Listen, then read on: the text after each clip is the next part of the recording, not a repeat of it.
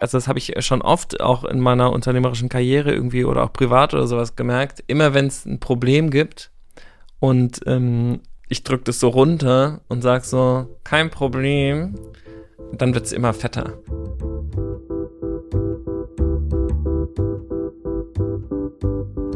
Willkommen im Hotel Matze, dem Interview-Podcast von Mit Vergnügen. Ich bin Matze Hiescher und ich treffe mich hier mit Menschen, die mich interessieren. Mit einem Menschen treffe ich mich besonders häufig und gern und das ist Philipp Siefer. Wir tauschen uns hier jeden Monat darüber aus, was uns aktuell beschäftigt. Philipp hat mir vor dieser Folge geschrieben, dass er gern mit mir über Krisen sprechen möchte. Ich war ein bisschen skeptisch, weil ich dachte, naja, Krisen haben wir doch ständig und überall und außerdem reden wir ja auch immer wieder über Krisen. Warum jetzt eine Folge, die sich dann nochmal um das Thema dreht?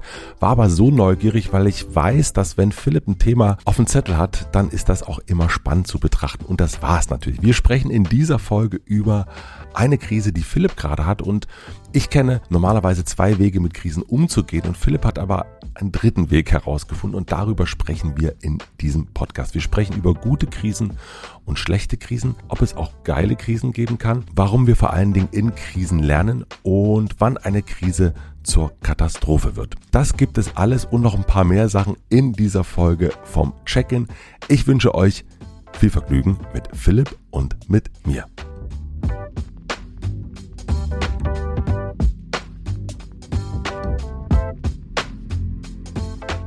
So. Lass einfach anfangen. Lass einfach anfangen, oder? Ja.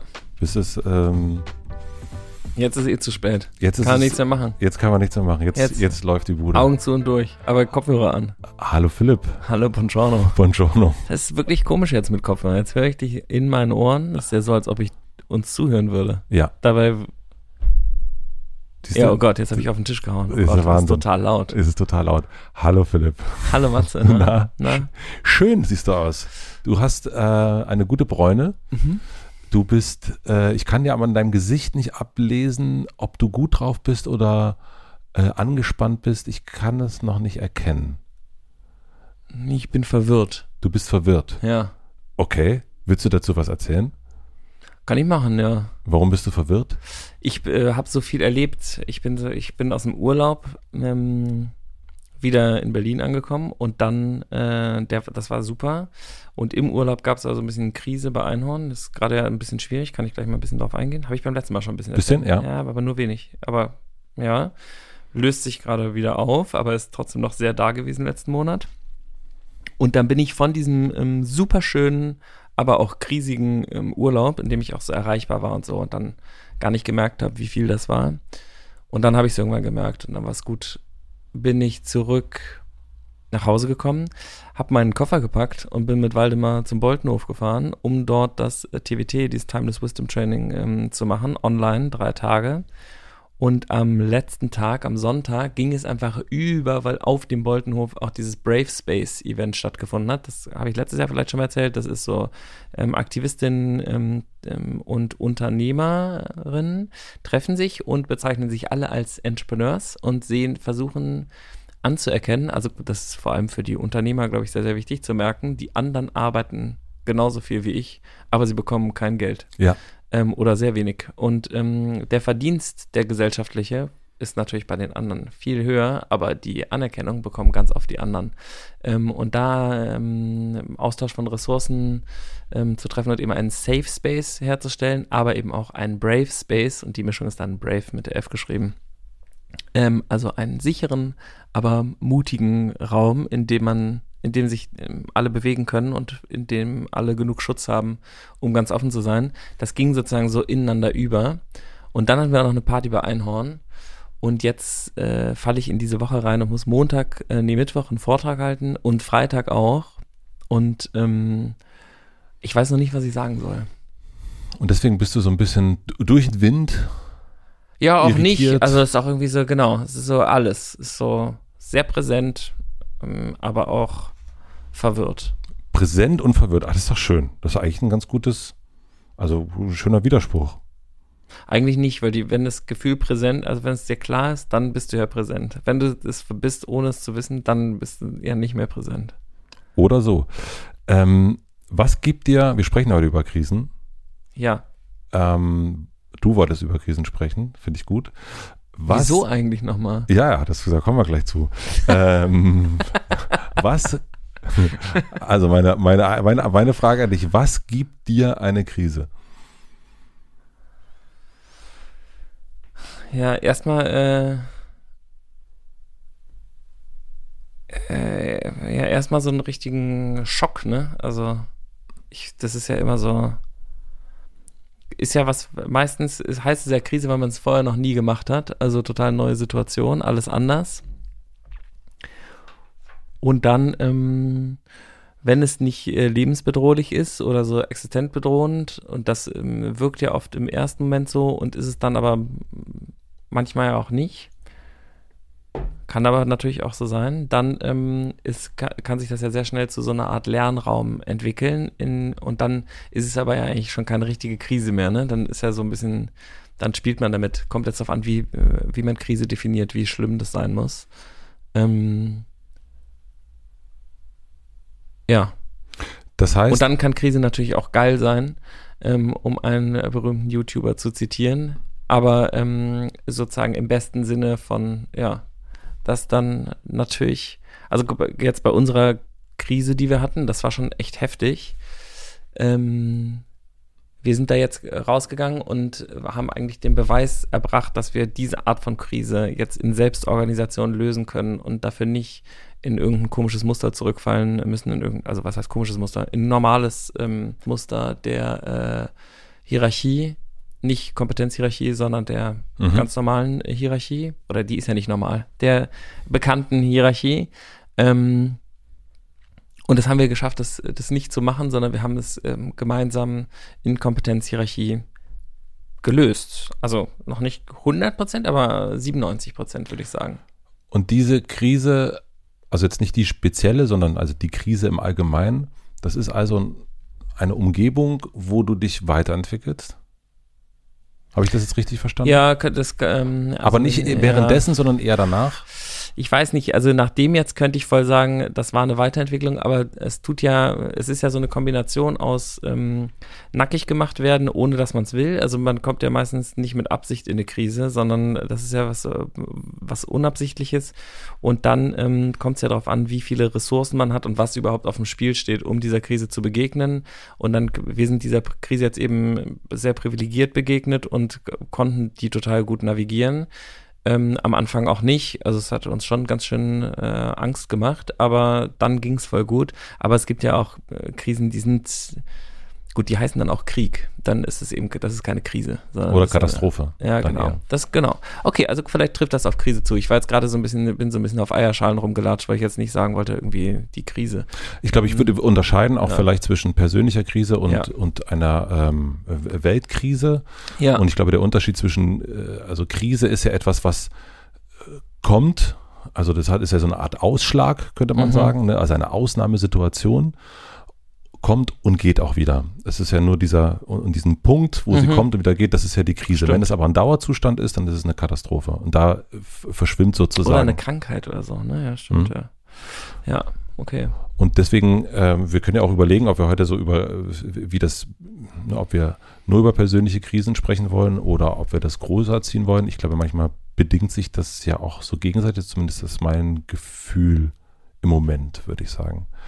Ähm, Gibt es eine Krise, aus der du nicht wieder herausgekommen bist? Noch die zweite Frage schnell hinterher. Äh, also habe ich auf jeden Fall nicht gemerkt.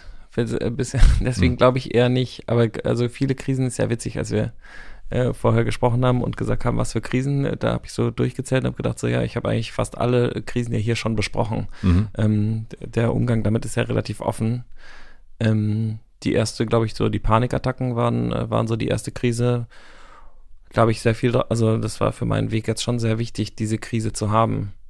Ähm, und dann wahrscheinlich Olympia als die, ähm, als eine sehr große Krise, die sehr, ähm, die sich für mich sehr lange hinzog. Mhm. Also wo das auch nicht, ähm, wo das sozusagen sehr lange, dieses Unsicherheitsgefühl in der Krise ist ja oft so, ähm, dass zumindest ich nicht so richtig weiß, wie ich navigieren soll oder was ich jetzt als nächstes machen soll und so immer wieder merke, ich bin nicht bereit ich bin nicht bereit. Ich kann noch nicht damit äh, rausgehen. Und ähm, ja, das äh, hat sehr, sehr lange gehalten, auf jeden Fall bei dem, beim Olympia, bis ich mich wieder so sicher gefühlt habe, dass es sich nicht mehr angefühlt hat wie eine Krise. Also Krise ist ja auch so eine erhöhte Alarmbereitschaft, ne? Ja. dass man so ein bisschen ängstlich oder ich zumindest irgendwie ängstlich reagiere und verletzlich bin und Angst habe, mich zu zeigen ähm, und nicht so richtig weiß, was ich als nächstes tun soll. Ähm, und das, äh, genau, das hat, hält ja unterschiedlich lang an. Ja, ich frage mich gerade, also ich habe auch so ein bisschen an meine eigenen Krisen gedacht und eigentlich meine ich zumindest, dass ich immer schlauer rausgekommen bin am Ende und dass Krisen mir auch ganz oft geholfen haben, in dem nackig gemacht werden, Dinge zu erkennen, die ich vorher nicht Mhm. gesehen habe. Und die Frage ist dann, warum haben Krisen so einen wahnsinnig schlechten Ruf? Hm. Äh, ich kenne viele Menschen, die Krisen hatten. Also ich kenne, glaube ich, niemanden, der keine Krise hatte. Mhm. Und die meisten Menschen, die ich kenne, sind aus dieser Krise rausgekommen und haben dann irgendwann mal gesagt auch, ah, es war auch schon ganz gut, dass ich das mal jetzt gesehen Mhm. habe. Das hätte ich vorher nicht erkannt. Und so geht es mir auch. Und dir scheint es auch so zu gehen. Nur eben die Frage, warum ähm, sind Krisen eben nicht geil? Ja. Na, wir kennen wahrscheinlich jetzt irgendwie die 3% der, äh, der Überlebenden. Das ist ja oft so, welche Meinung bleibt, äh, was ist sozusagen die, äh, die erzählte Krise, über die Mhm. man nachher gerne redet und welches ist die Krise, ähm, bei der man nie wieder in eine Sicherheit kommt oder Ja. die, die so sehr da ist, dass du dich davon nicht berappeln kannst. Und ähm, ja, ich war mir bei, ähm, da bei der Olympiasache auch nicht sicher, ob ich wieder, wie das, wie mich das beeinflussen äh, wird. Und ich finde auch wirklich, das ist das wichtig zu, also zu trennen zwischen Krankheit und Krise. Das fand ich ganz gut, was du erst Mhm. gemacht hast, weil das ist natürlich auch echt so ein Punkt, wo man sagt, okay, ähm, Krebs äh, finde ich irgendwie, würde ich nicht als eine Krise bezeichnen, zum Beispiel. Das würde ich als eine Krankheit bezeichnen. Ja, wobei das ja, ich glaube, bei einer Grippe und so, also bei solchen Sachen wird es ja so ein bisschen, da kommt der Körper ja in so eine Art Krisenmodus. Ja, Ähm, und dann stimmt. ist das aber was, ähm, was so selbst bekämpfbar ist. Ähm, und da, äh, genau, das äh, ist, wird, glaube ich, medizinisch sogar als Krise irgendwie. Das weiß ich nicht. ich glaube, das ist, äh, Vielleicht sollten wir einmal klären, was Krise genau bedeutet. Du hast, du hast, du hast da was offen. Eine Krise, lateinisch Krisis, ist im Allgemeinen ein Höhepunkt oder Wendepunkt einer gefährlichen Konfliktentwicklung in einem natürlichen oder sozialen System, dem eine massive und problematische Funktionsstörung über einen gewissen Zeitraum vorausging, der eher kürzer als länger andauert. Die mit dem Wendepunkt verknüpfte Entscheidungssituation bietet in der Regel sowohl die Chance zur Lösung der Konflikte als auch die Möglichkeit zu deren Verschärfung. Dass es sich hierbei um einen Wendepunkt handelt, kann jedoch oft erst konstatiert werden, nachdem die Krise abgewendet oder beendet wurde. Nimmt die Entwicklung einen dauerhaften negativen Verlauf, so spricht man von einer Katastrophe. Wörtlich in etwa Niedergang. Das hängt total zusammen.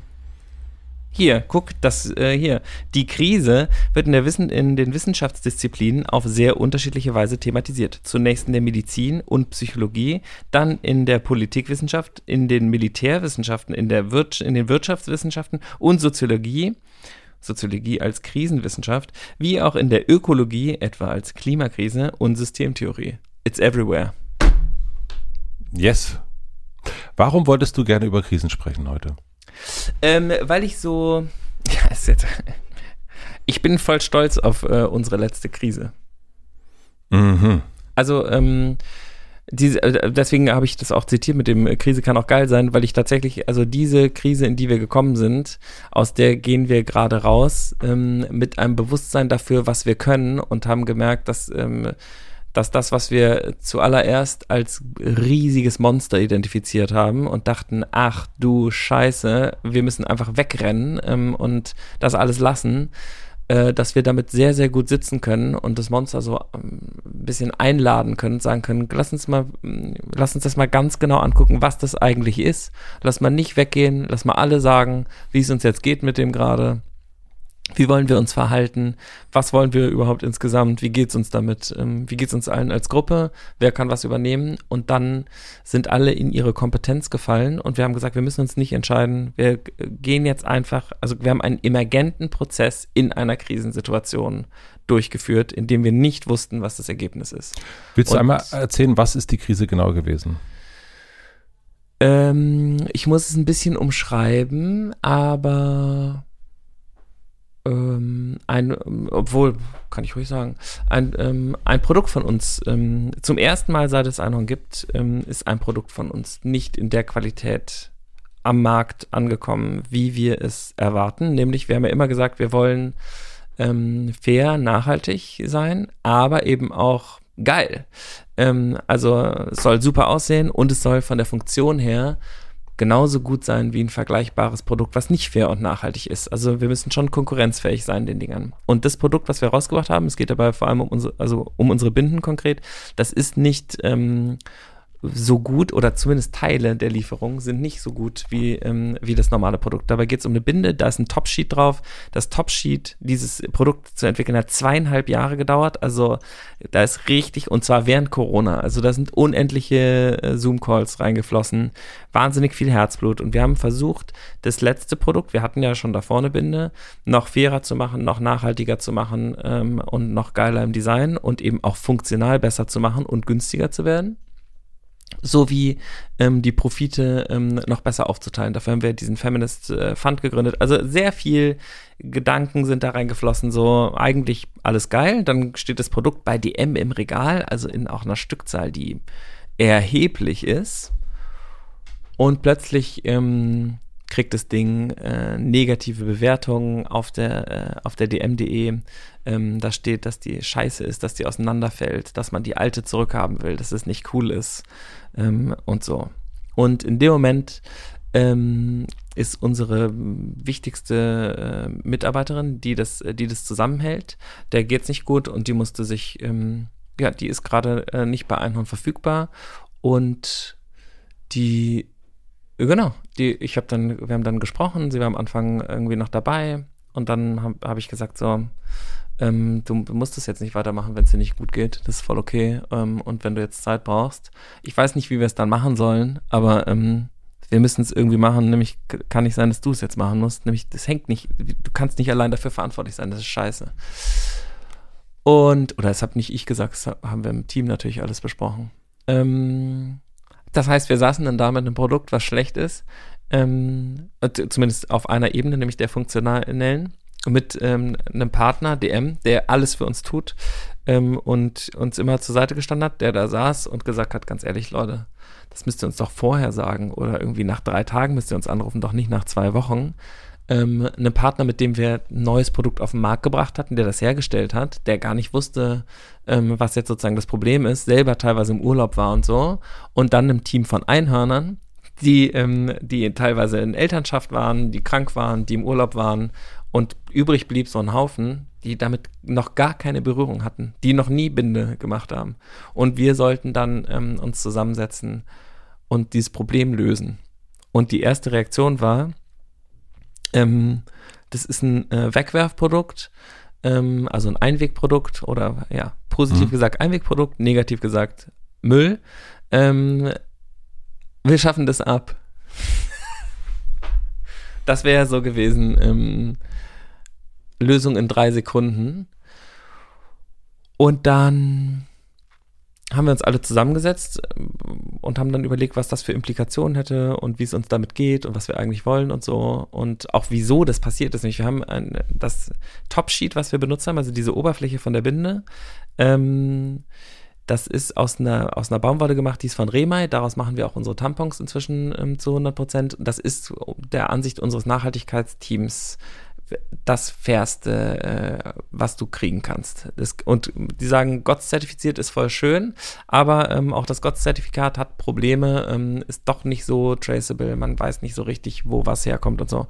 Ähm, also man weiß es schon, aber man weiß es nicht so sehr, wie man es bei Rema weiß. Ähm, Genau, und mit dieser Baumwolle wollten wir es herstellen. Das war immer problematisch. Dann haben wir einen Weg gefunden, über sieben Ecken, ähm, um das möglich zu machen. Und dann sind aber bei diesem Verspinnungsprozess dieser, dieses Topsheet heißt auch non-woven, also es ist ein nicht gewebtes, aber miteinander verbundenes Textil, was kein richtiges Textil ist, aus Baumwolle, was oben auf der Binde liegt. Und da äh, war es eben so wichtig, dass dieses äh, Material eben kein Plastik und sowas enthält. Genau, das wird mit so einem Wasserstrahl äh, verbunden und diese Baumwolle hat aber irgendwie diesen Wasserstrahl an Teilen verstopft und dadurch ist dieses Vlies, was daraus entsteht, dieses Topsheet, das ist an manchen Stellen, löst sich das auf, wie so ein Wattepad. Und an manchen Stellen ist es gut gewesen. Das heißt, die Hälfte oder ein bisschen mehr als die Hälfte oder ein bisschen weniger als die Hälfte dieser Binden fällt auseinander.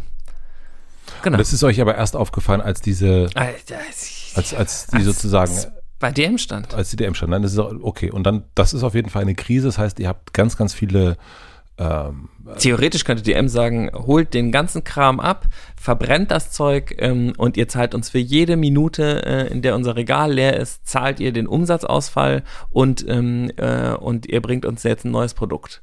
Und der Hersteller, mit dem wir auf Partnerschaft arbeit, äh, arbeiten, mhm. also es gibt ja jetzt keinen Vertrag, in dem wir uns irgendwie gegenseitig Repressalien ähm, äh, reindrücken, ähm, hätte sagen können, ja, äh, voll blöd, haben wir euch ja direkt gesagt, diese Baumwolle ist halt einfach Shit.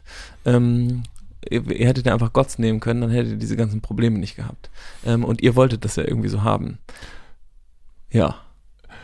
Jetzt höre ich raus. Haben sie nicht. Haben sie, haben sie nicht gemacht. Genau. Und ihr, das hast du beim letzten Mal auch schon ein bisschen erzählt, ne, dass ihr zusammen dann auch äh, nicht nur eine Person in den Call gegangen ist mit, äh, mit DM, sondern ganz viele mit dazugekommen sind und ihr auch vor allen Dingen gezeigt habt, der Situation gegenüber und eurem, eurem Partner, wir sind hier all in. Jetzt kommt nicht nur einer, der das irgendwie abbügelt, sondern hier sitzen irgendwie ganz viele Menschen und versuchen das schnellstmöglich zu lösen.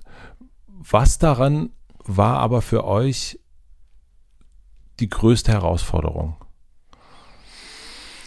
Ähm, ich glaube. Und vielleicht auch übertragen also so versucht das mal sozusagen zu ja.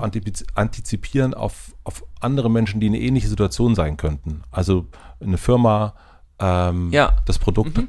Genau, jetzt, weil letztendlich seid ihr ja auch ein sehr besonderer Haufen, wie ihr das macht, aber ich glaube, so diese Art von, keine Ahnung, das ist ein Textilhersteller, der sagt, ich habe irgendwie T-Shirts gemacht und die sind irgendwie in einer komplett die sehen komplett anders aus oder die sind keine Arme dran oder was auch immer. Also Fehlproduktion, ich glaube, das kennen alle Menschen, die irgendwie was mit äh, Produktionsabläufen äh, zu tun mhm. haben.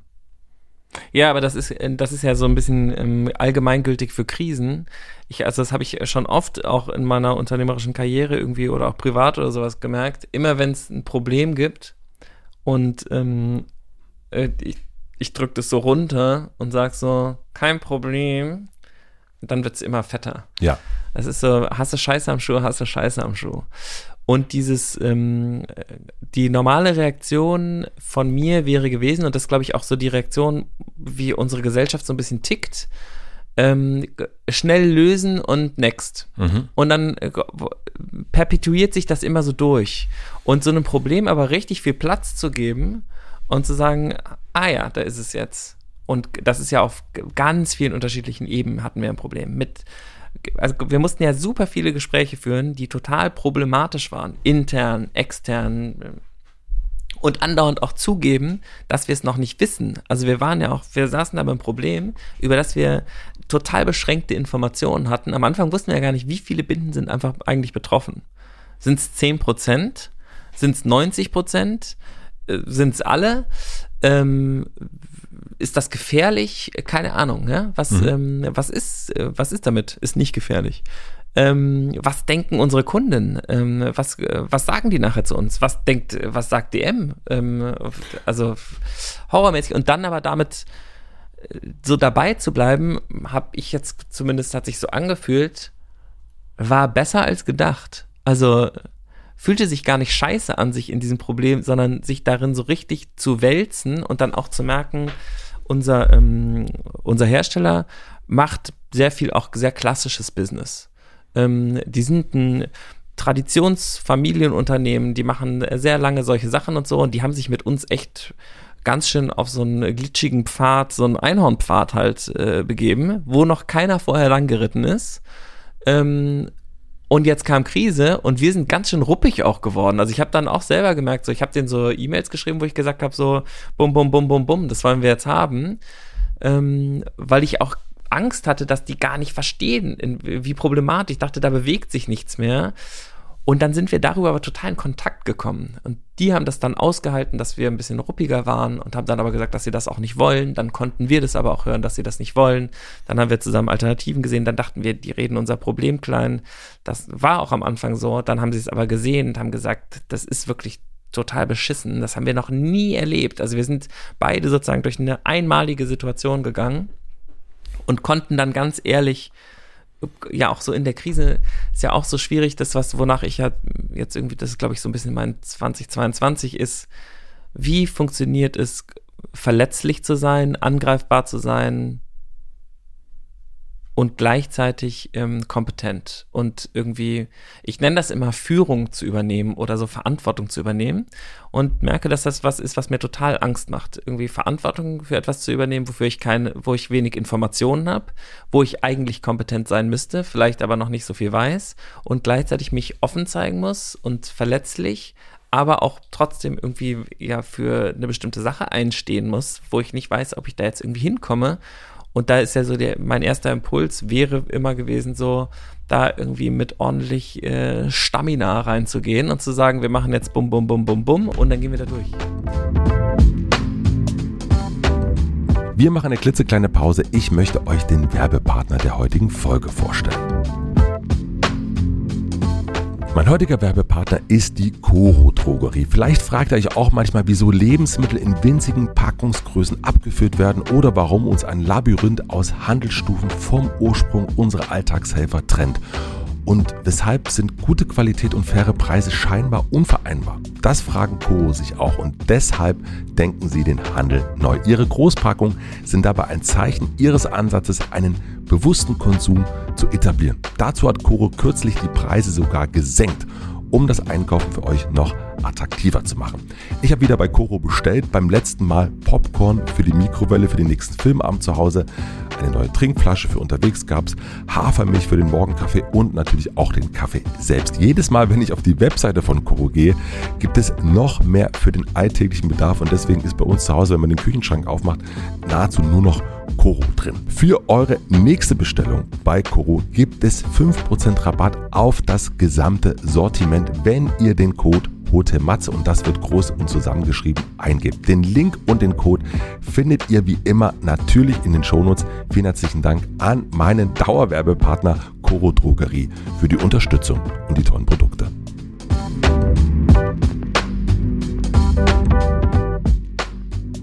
Was wir ja bei Krisen oft haben, ist, also zumindest kenne ich das so, eine Krise kommt und man möchte eigentlich, dass es so schnell als möglich wieder vorbei ist. Man möchte raus, das soll alles wieder, also bestenfalls kriegt es niemand mit, vielleicht hat es ja niemand gesehen, huhuhu.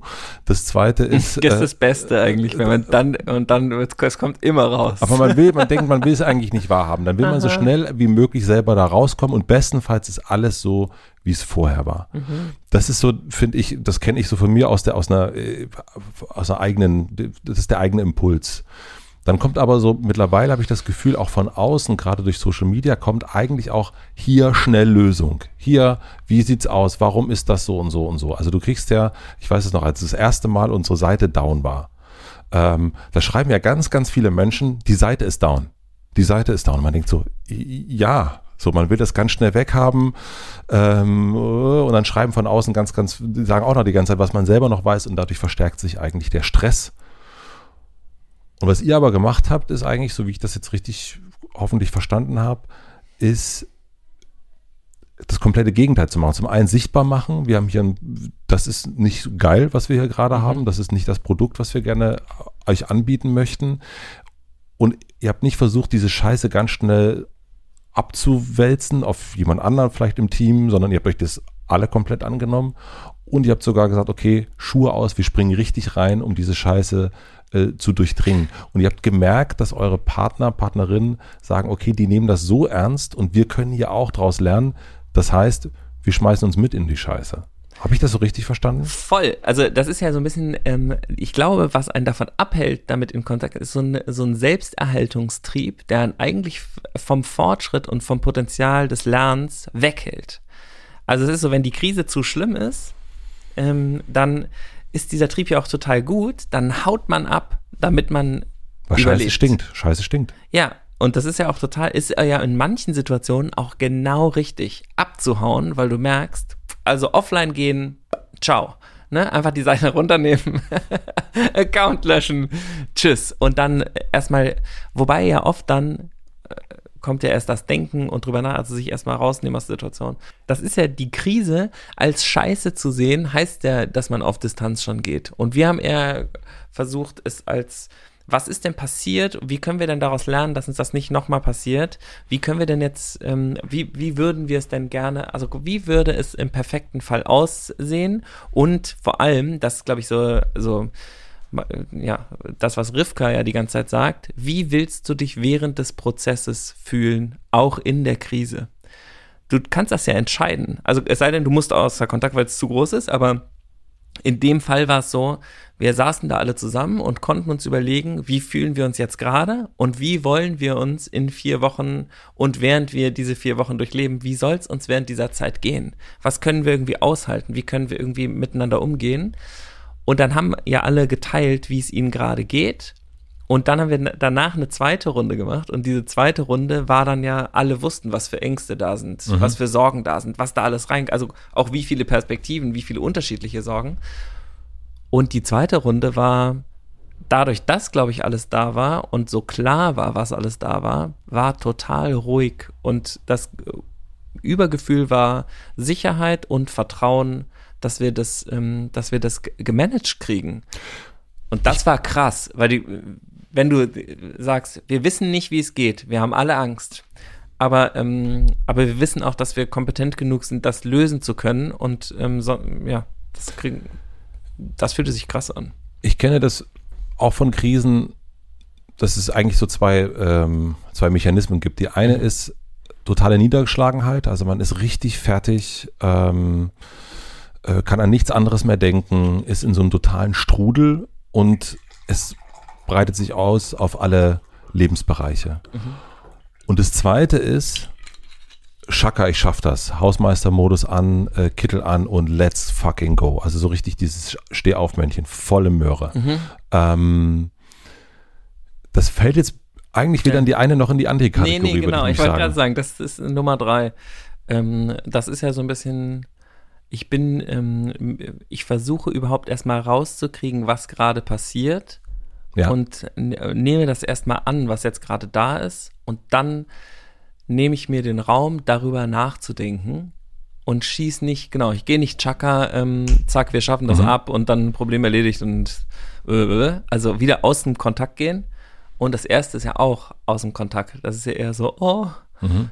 echt, genau. Und das, äh, was wir gemacht haben, war eben, genau, das ist ja Nummer drei, ist in Kontakt gehen, das wirklich und das eben auch glaubhaft sich selber und seinen Partnerinnen ähm, zu vermitteln, dass wir gerade es nicht so richtig wissen, dass es ein echtes Problem ist, dass wir das total sehen, dass wir noch keine Lösung haben und dass wir dafür jetzt vier Wochen brauchen und auch äh, transparent sagen, ist das okay für euch, was wir hier gerade machen? Mhm. Was sind die Konsequenzen?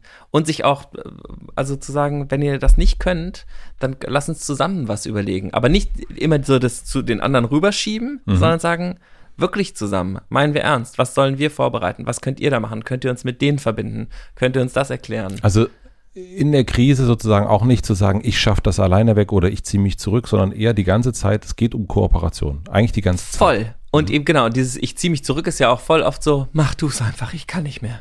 Ja. Und das andere ist ja, wir machen bum, bum, bum, bum, bum. Mhm. Ähm, und dieses dazwischen zu sein, ähm, wir machen zusammen wir ähm, jetzt in dieser Krise zeigt sich, ähm, können wir zusammenarbeiten oder nicht.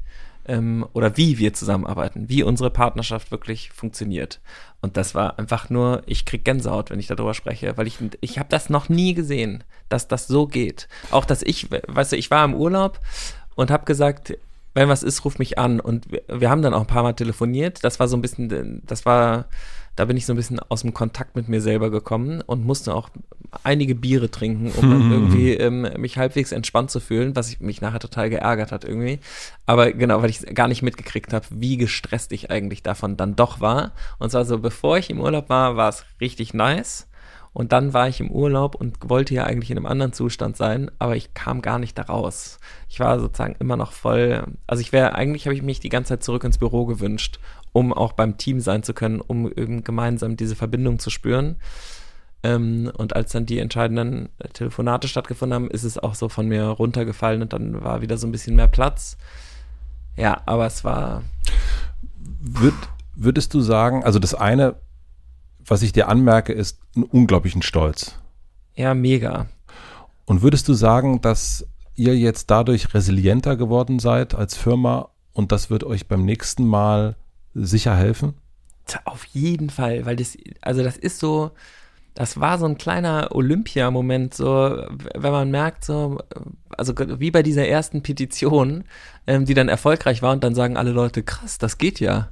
Es hat sich was verändert. Und das war bei dem Ding auch so krass. Wir wussten gar nichts darüber. Wir haben uns irgendwie alle zusammengesetzt und waren einfach da mit uns selber und es hat gereicht. Also wir waren genug, um dieses Problem lösen zu können und alle durften verletzlich sein, weich sein, irgendwie miteinander Konflikte haben, konnten selbstkritisch sein, offen sein und niemand ist verprügelt worden dafür oder irgendwie hat einen Kopf ab, sondern alle waren dann weich.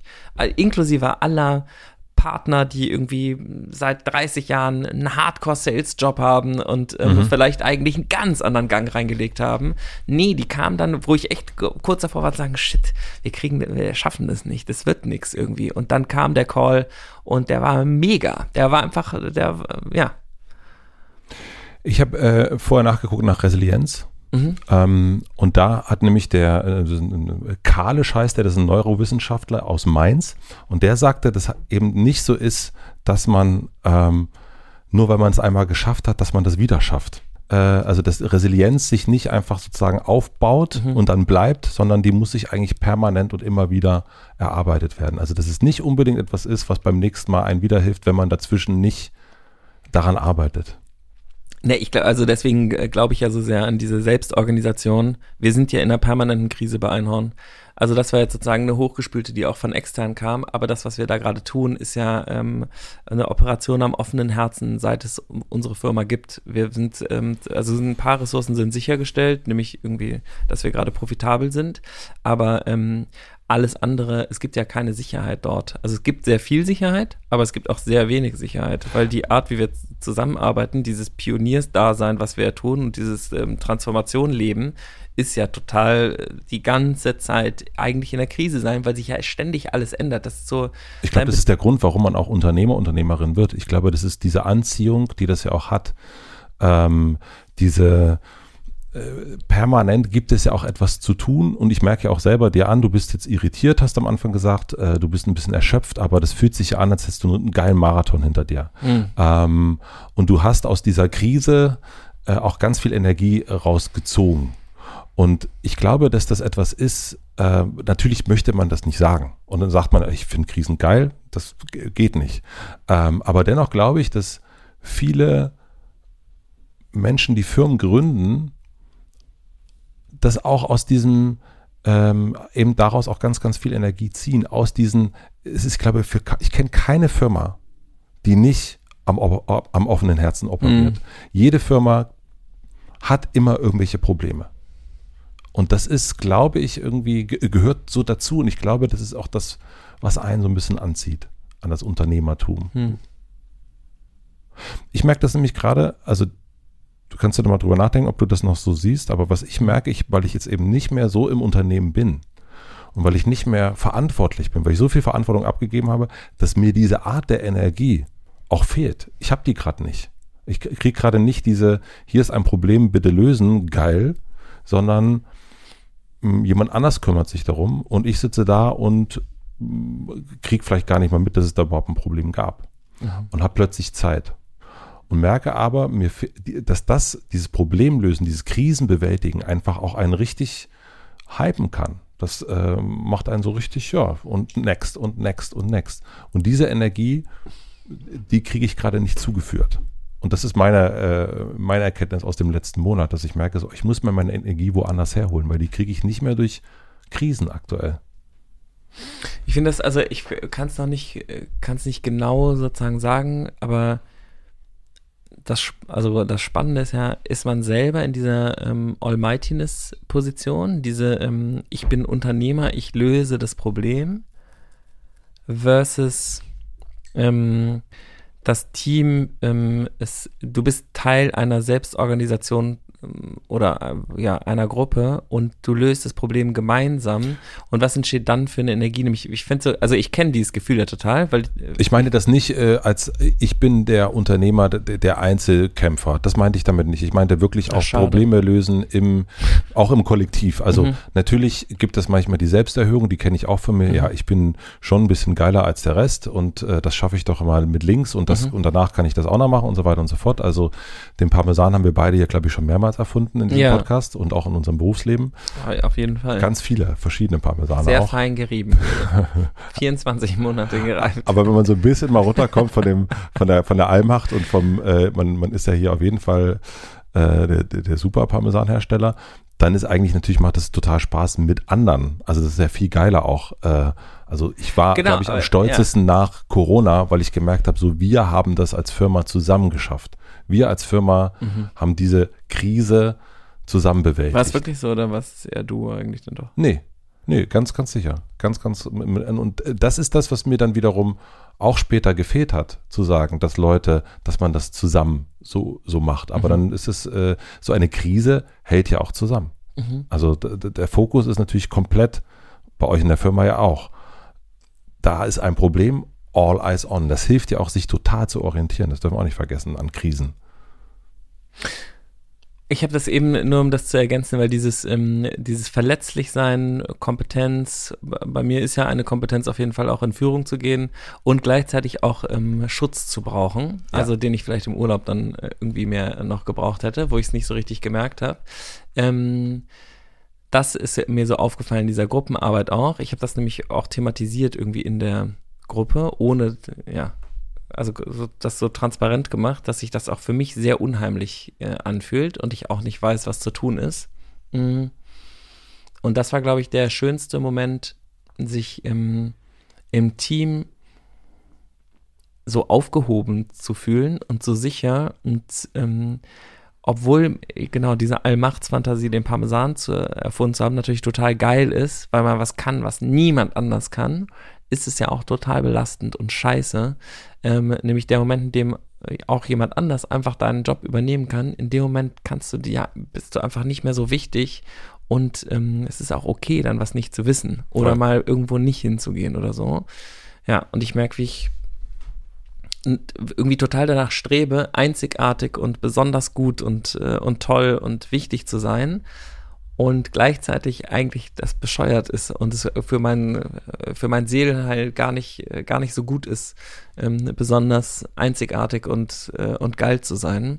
Und ja, ich weiß noch nicht, wie ich damit weitermachen soll, aber ähm, es, ist eine, äh, eine große äh, Frage irgendwie für mich gerade, wie das irgendwie, ja, wie funktioniert es irgendwie, sich mit ähm, Unsichtbarkeit oder so Unwichtigkeit abzufinden oder es sogar vielleicht irgendwie gut zu finden in manchen Momenten und manchen Momenten dann auch vielleicht exponiert zu sein. Ja, aber das ist, glaube ich, auch das, womit ich so äh, gerade so ein bisschen rum zadere mit diesen Vorträgen, die ich jetzt äh, plötzlich machen muss. Jetzt bin ich, dann bin ich ja wieder so allein verantwortlich und äh, stehe auf der Bühne und irgendwie alles, was ich sage, ist, äh, ist irgendwie dann da. Ich meine, wir haben das beim, ich glaube, letztes Jahr oder, oder so schon mal äh, gehabt. Ich glaube, das Thema Mittelmäßigkeit Mhm. Na, niemand möchte mittelmäßig sein. Ja, du fandest es doch so gut. Ich finde das super. Also wirklich Mittelmaß ist total gut. Und aber wir streben natürlich, wir kriegen die ganze Zeit auch angezeigt, wer schafft es wie geil und wie schnell und toll und super. Also wir werden, wir kriegen immer die Superstars. Äh, also im Sinne von Krise, aber auch im Sinne von geschafft. Also es kriegt mhm. ja immer das Extrem. Aber sich in der Mitte einzufügen, ähm, das ist eigentlich, eigentlich ist das das Erstrebenswerte. Und auch, ich weiß das noch früher in der, in der Schule, da war, da gab es, bei mir gab es, ne, es gab immer links, rechts, neutral. Und es war immer, also, oder Techno, Metal, man sollte sich immer irgendwie so einordnen. Mhm. So, das war ganz wichtig irgendwie. Und natürlich dieses links-rechts war bei uns irgendwie ein großes, großes Thema. Und dieses Neutralsein, einfach zu sagen, ich bin neutral, das scheint mir immer mehr abzukommen. Also ich bin Mittelmaß und ich bin neutral das scheint mir etwas zu sein. Aber das stimmt ja in deinem Fall auch gar nicht. Das ist ja total, deswegen finde ich das so lustig, weil du bist ja schon äh, einfach, ich glaube, Deutschlands erfolgreichster Interview-Podcaster. Das heißt, du bist ja leistungsmäßig, ähm, bist du nicht Mittelmaß, sondern du bist sehr gut in dem, was du tust. Ähm, mhm. Und dann kann man natürlich sagen, dass man Mittel irgendwie geil findet, aber wenn ich dir jetzt sagen würde, ja, Matze, wir machen ab jetzt einen mittelmäßigen äh, Podcast oder du machst einen, ja. ähm, ich weiß nicht, ob du dich damit abfinden würdest. Du verbesserst ja die ganze Zeit irgendwelche Sachen. Du willst ja irgendwie, willst ja dann auch noch besser werden. Du arbeitest an dir. Du tust das Gegenteil von jemandem, der irgendwie es geil findet, Mittelmaß zu sein. Ich finde es, das, also das, da gebe ich dir total recht. Ich glaube, es ist aber total erstrebenswert dahin zu kommen, dass man zufrieden ist mit dem, mit etwas, was mittelmäßig ist. Also ähm, verstehe das nicht falsch. Also so. Also es, es, geht, natürlich soll es nicht, wenn es um, um Impfstoffe geht und so weiter, soll es nicht darum gehen, dass man sagt, wir sind jetzt irgendwie mittelmäßig oder äh, ich, ich mache jetzt eine äh, Gehirn-OP. Weltmatze, er macht so Mittel. er macht so Mittel. So wie Scholz. Ja, das, das, so das, das, natürlich nicht. So, ähm, ich habe das, ich weiß gar nicht, wo ich das neulich auch gehört habe. Er ist so mittelcharismatisch. Vielleicht muss man es gar nicht so bewerten in gut, schlecht, mittel, sondern es ist eher so, es geht, wenn es darum geht, mit dem zu sein, was gerade ist. Ja. Ähm, und das akzeptieren zu können, das ist ja das, äh, was in der Meditation die ganze Zeit geübt wird. Ja, unbedingt. Ja. Nichts davon zu wollen. Genau. Sich nichts dafür zu wünschen, sondern einfach mit dem zu sein, was gerade ist, das irgendwie gleichmütig, gleich mit einer gewissen Gleichmut so äh, durch sich durchfließen zu lassen. Das ist ja unendlich schwierig. Ja. Ähm, und klar ist das natürlich, das ist ja der Zen-Zustand. Das ist aber nicht mittelmäßig. Das ist aber auch, sondern geht, es ist ja genau da, das ist ja genau da, wo du gerade bist und du bist ja, vielleicht hat es was mit in der Mitte äh, sein zu tun, ähm, aber es hat nichts mit Mittelmaß zu tun. Vielleicht können wir das, vielleicht ist das das, wo wir ähm, so aneinander äh, knacksen. Ja, aber Mittelmaß hat, ja genau, Mittelmaß hat ja auch immer so eine wirtschaftliche Bewertung. Ja, oder auch eine schulische oder genau, irgendwas. Genau, ne? genau. Ja so eine, nee, ja. aber in der Mitte zu sein, das ist, also in der Balance zu sein, das ist natürlich total erstrebenswert. Wir hatten äh, letzte Woche. Da würde ich auch mitgehen. Sehr gut. Komplett. Also im Zen zu sein ist für mich absolut. genau, aber wir hatten letzte da Woche. erleuchtet. Wer, erleuchtet. fertig. Wer also, voll mit, also wenn das Mittelmaß ist. Will ich, wer will ich, doch, wer will ich doch gar nicht. Wer will ich doch gar nicht außer Erleuchtung. Und das, das als Mittelmaß. Ja. Wir hatten letzte Woche einen Workshop mit Bettina, ähm, die uns und euch gemeinsam hilft, ja. Mhm. Also so unabhängig voneinander, aber hilft. Ah, da könnte ich gleich noch was zu sagen, das wäre mir wichtig. Dir auch natürlich. Danke, aber darf ich erst solche, solche aber Na gut, nee, nee, mach du ruhig. Nein, nein. Nein, du. Nein, nein, alles Nein, du. Na, na, ähm, Entschuldige bitte. Sie stellte fest, dass es äh, in den Prozessen, die wir aufgesetzt haben als Firma, eine, einen Perfektionsdrang gibt. Mhm. Und natürlich auch immer wieder diesen Blick darauf, was funktioniert gerade nicht. Das müssen wir noch besser machen, das müssen wir noch besser machen, das müssen wir noch besser machen. Und in dieser permanenten Verbesserung eigentlich an den Prozessen manch andere Sachen so hinten runterfallen. Man ist immer nur guckt, dass das Auto gut fährt, aber man fährt eigentlich das Auto gar nicht mehr. Und dann sagte sie, naja, man kann ja auch mal sagen, gut genug, so nannte sie es. gut genug. Also ist das Auto gut genug, damit wir es fahren können? Und ich fand das ganz äh, äh, wunderbar und hat sie, sie hat dann äh, sich hingestellt und gesagt, ähm, jetzt ordnen wir uns mal alle ein stellt, da auf der einen Seite ist perfekt und auf der anderen Seite äh, geht gar nicht und hier irgendwo ist äh, gut genug. Wo würdet ihr euch da einordnen? Mhm. Und die meisten haben sich dann am Ende hingestellt bei gut genug. Eigentlich ist es gut genug. Mhm. Und das fand ich ähm, einen, einen sehr erhellenden Moment, sich auch mal zu sagen, gut genug.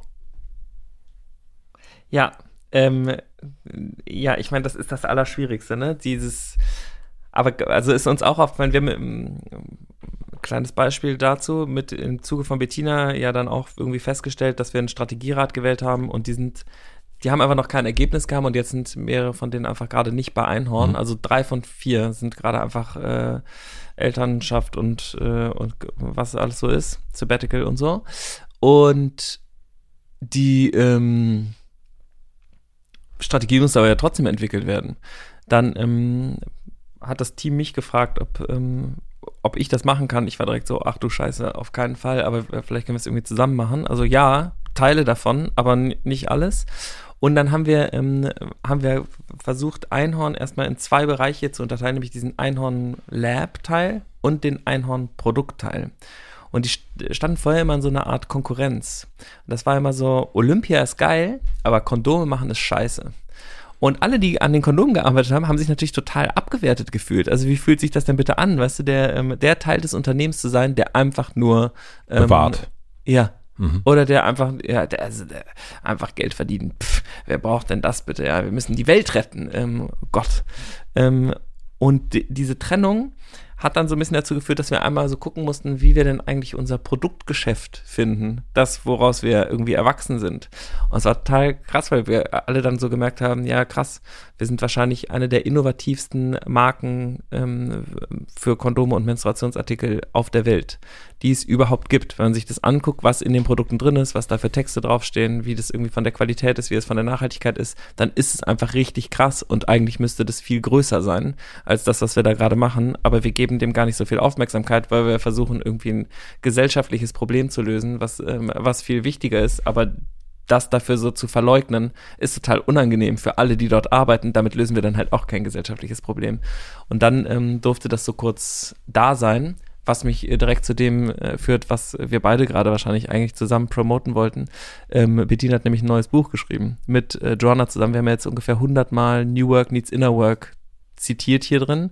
Ähm, und das Neue heißt Die entfaltete Organisation, gibt es auf Start Next. Wie immer machen die das über, über Start Next, weil die irgendwie, keine Ahnung, warum die keinen Verlag haben, der diese Bücher, so wie das Lalou-Buch, äh, riesig groß macht. Aber es geht um, wieder um Unternehmen, aber in einem strukturellen Kontext und mit sehr viel Inner Work-Aspekten. Äh, ich habe es ähm, jetzt bekommen zum Vorablesen und war eben im Copyshop und habe es mir ausgedruckt. Ich glaube, es kommt in ein, zwei oder in zwei, zwei, drei Monaten oder sowas raus. Auf jeden Fall kann man es jetzt crowdfunden und ich habe schon ähm, vier bestellt. Du hast schon vier bestellt. Mhm. Ja. Glaubst du, dass man die Krise braucht, um sich selbst zu erkennen? Mhm. Puh. Glaubst du, also vielleicht? I'm not so sure. Es, es hört sich so an, als ob du das glaubst. Nee. Nee? Nee, ich glaube ich nicht. Nee. Braucht man nicht? Ich glaube, nee, ich glaube, äh, nee, ich glaube nicht. Ich glaube, dass eigentlich eher so eine, also für, ich glaube, ich habe mich selber besser kennengelernt im Rückzug und im äh, im sozusagen Alleinsein oder auch, das kann auch Familie mit einbeziehen, aber ich glaube, ich habe mich selber darin, also was ich gut kann, was ich nicht gut kann, also ich glaube, ich habe mich in der Situation besser kennengelernt als im, jetzt nennen wir das mal Fight-Modus. Äh, aber ja, ausgelöst der Rückzug durch eine Reibung, nein, nein, nein. die dich zum Reflektieren gebracht hat. Nein, Du bist einfach so, du bist so, alles ist cool und dann gehst du in den Wald und denkst, ich denke mal über mich nach. Naja, also ich glaube, so mein, mein erstes äh, Schweigeretreat habe ich ähm, aus der kalten gemacht. Habe ich aus der kalten. Du warst so alles mega geil. Nee, interessant. Äh, guck ich mir doch mal an. Ah, ja. ja. Und äh, ja, das kann ja auch eine Krise sein, dass man denkt, irgendwas ist interessant und dann merkt man plötzlich, ach du Scheiße. Krise andichten. Nein, ich glaube, ich dichte dir richtig ein, so eine nach der nächsten, die dich deckt dich hier richtig, ich krise dich ein, du. Dicht, dichtest du dich ein, aber du ich kriegst dich gar nicht mehr ein. Ich würde aber auch, ich würde gar, sogar so weit gehen zu sagen, mein lieber Philipp, das ist für jeden oder für jeder anders. Für mich ist das eine Krisensache, wirklich. Also muss ich ja. sagen. Ach so, ich darf nur, okay. Leise kriselt der äh, Schnee. Leise äh, kriselt der Schnee. Ja, es passt jetzt nicht so gut. Es mhm. ist erst Herbst, aber bald kriselt der Schnee wieder. Ja. Nee, ich glaube schon, dass die, ähm, dass da, also ich muss sagen, dass mir die viele Krisen bestimmte Sachen gezeigt haben, auf denen ich noch blank war. Ja. Da war nicht so viel Information und da dockt ja eine Krise auch oft an dass, äh, dass ich, dass mein Immunsystem da nicht richtig aufgebaut ist, dass ich keine Antikörper dagegen habe, dass ich keine Information habe, ähm, dass bestimmte Sachen noch nicht ausgeprobt sind und so. Und wenn es dann da ist, deswegen, ich würde das voll gerne mal lesen, was der Kralisch da äh, geschrieben hat, weil ich glaube, dass sozusagen die ähnliche Krise einen natürlich nicht nochmal überrascht. Ja. So, Shitstorm erlebt, wenn das so wieder eine ähnliche, das ist ja das, was wir gerade hm. auch jetzt in mehreren Podcasts beobachtet haben. Wieso ist denn das immer genau gleich? Man könnte das ja äh, sich angucken, wie es irgendwie bei einer äh, weißen Person gelaufen ist und dann macht die nächste weiße Person es einfach nicht mehr so und alle lernen irgendwie voneinander und dann haben sie es vielleicht irgendwie, haben alle Hausaufgaben gemacht, aber es ist ja nicht so, sondern alle brauchen ja anscheinend ihre individuelle Krise, um dieses strukturelle Problem wirklich zu begreifen. Da würde ich aber einen Unterschied machen zwischen, äh, zwischen dem Persönlichen und dem, also die Welt verstehen und sich selbst verstehen. Also ich glaube schon, dass. Es ist schon eins. Da würde ich widersprechen aber äh, ist ja auch nicht schlimm. Also ich glaube, wie ich selber funktioniere. Ich will jetzt schon noch wissen, warum. Ich glaube, wenn es darum geht, wie bin ich, natürlich ist es in, im Verhältnis zu einer Welt, aber wenn ich strukturellen Rassismus äh, erst durch eine Krise verstehe, dann ist das was anderes als, als in der äh, Meditation, im Schweigeretreat äh, zu erkennen, warum man manche Sachen so macht und andere Sachen so macht, in, in der Ruhe das zu erkennen. Das ist mir zu vage. Okay. Was daran? Na, die Krise, also struktureller Rassismus zum Beispiel, ist ja kein, ist ja nicht dein individuelles Problem, aber du brauchst eine Krise, glaube ich, um näher an die Information zu kommen. Äh, kann oder äh, neue Informationen dadurch, dadurch rausbringen, also wenn man das als Beispiel nimmt. Also das ist ein, oder ein, ähm, wir merken das ja jetzt auch bei der Klimakrise. So, man hat das Gefühl, also ich zumindest, dass jetzt nach dem letzten Sommer äh, nach so den ersten so Katastrophen. Die ist übrigens schon eine Katastrophe jetzt eigentlich. Ne? Genau, das ist eine jetzt Klimakatastrophe, Klimakatastrophe. weil es ja bleibt. Und jetzt wird es so ernster, also jetzt merke ich immer mehr Menschen, die vorher nicht darüber gesprochen haben, die haben das jetzt erkannt für sich.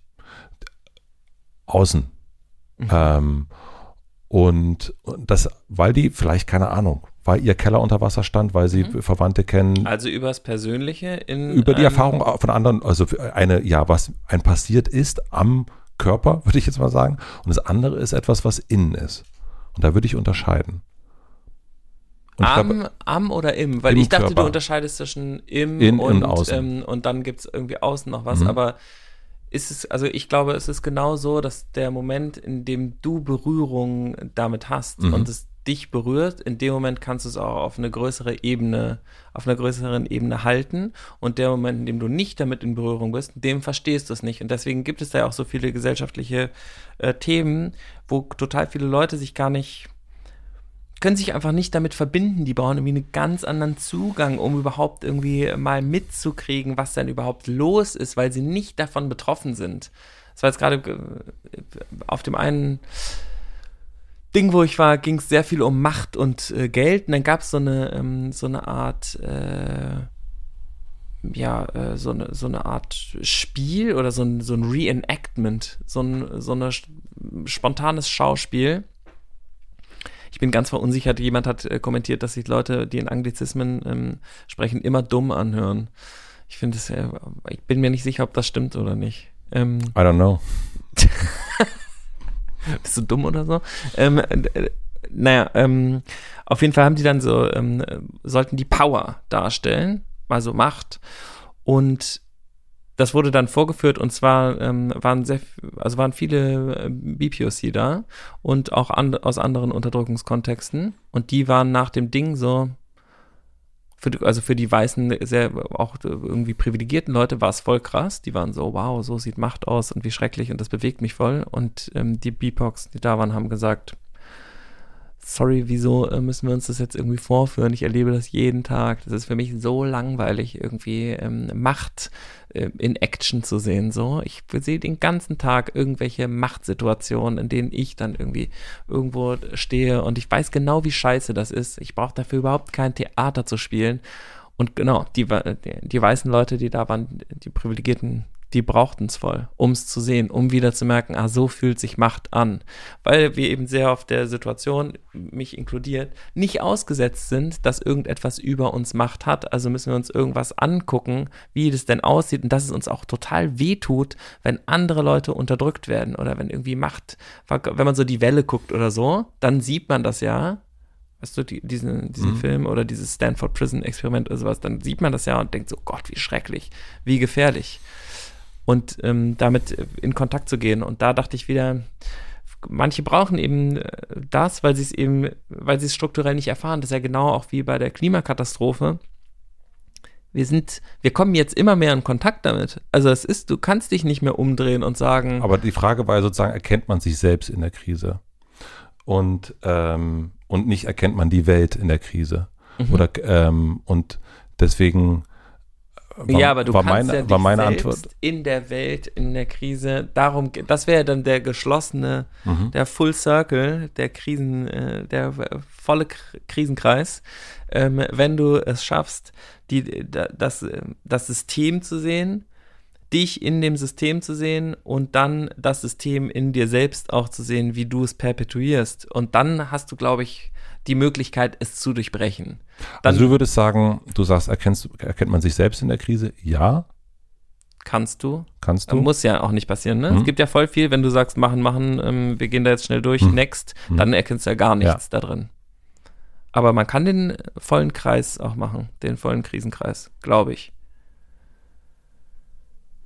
Naja, ich glaube, ich glaube immer noch Aber ich weiß es auch nicht. Man weiß es nicht. Man weiß es nicht. Ich glaube, wir geben diese Frage einfach nach draußen. Ja. Und ähm, ich würde sagen, du gießt dir noch ein Glas Wasser ein und dann gehen wir gleich nochmal runter im Keller. Ah und, ja, stimmt. Und dann ähm, haben wir diese, die, diese, diese Folge, die ich noch nicht so richtig einschätzen kann, wenn wir hier so sitzen. Mhm. Ähm, ob das eine Krise wird, äh, das weiß ich nicht. Es war auf jeden Fall schön für mich, ähm, das mal so transparent zu machen mit unserer Krise. Vielleicht, ja, würde mich freuen zu hören, ob das irgendwie allgemein interessant ist oder nicht so. Ich weiß es nicht. Wir werden das, wir werden das sehen. Wie fandst du es denn? Ähm, ich konnte ab einem gewissen Punkt konnte ich nicht mehr, konnte ich es nicht mehr nachvollziehen.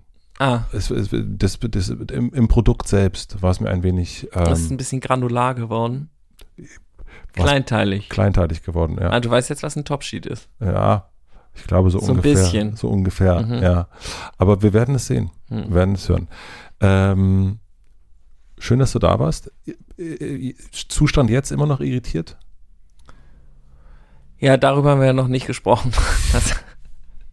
aber ja, ähm, das ist äh, ja eine große Übung mit ähm, nicht irritiert, sondern mit ähm, so einer Art Orientierungslosigkeit oder Verwirrtheit zu sitzen und sie nicht weghaben zu wollen, sondern zu sagen, es ist okay, gerade nicht zu wissen, wie es ist. Oder wie es wird. Willkommen. Tschüss. Tschüss.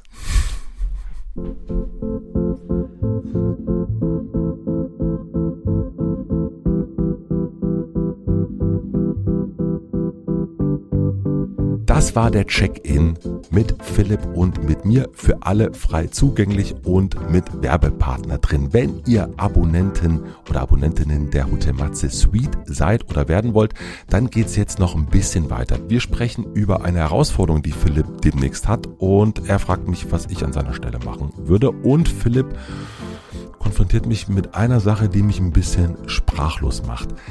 Das machen wir in etwas kleineren Rahmen und deswegen machen wir das auch in der Suite, weil es noch ein bisschen, hm, naja, auf wackeligen Füßen steht. Das gibt es für alle Abonnentinnen der Suite bei Apple, bei Patreon und bei Spotify. Man kann da aber auch ganz einfach ein Probeabo abschließen und gucken, was es da so gibt. Und wenn man Lust hat, dann kann man da einfach länger drin bleiben in der Suite. Wenn nicht, dann ist auch in Ordnung. Dann ist die Folge hier vorbei und es gibt noch ganz viele andere Sachen, die ihr jetzt bestimmt machen könnt. Ich wünsche euch noch einen schönen Tag, eine gute Nacht.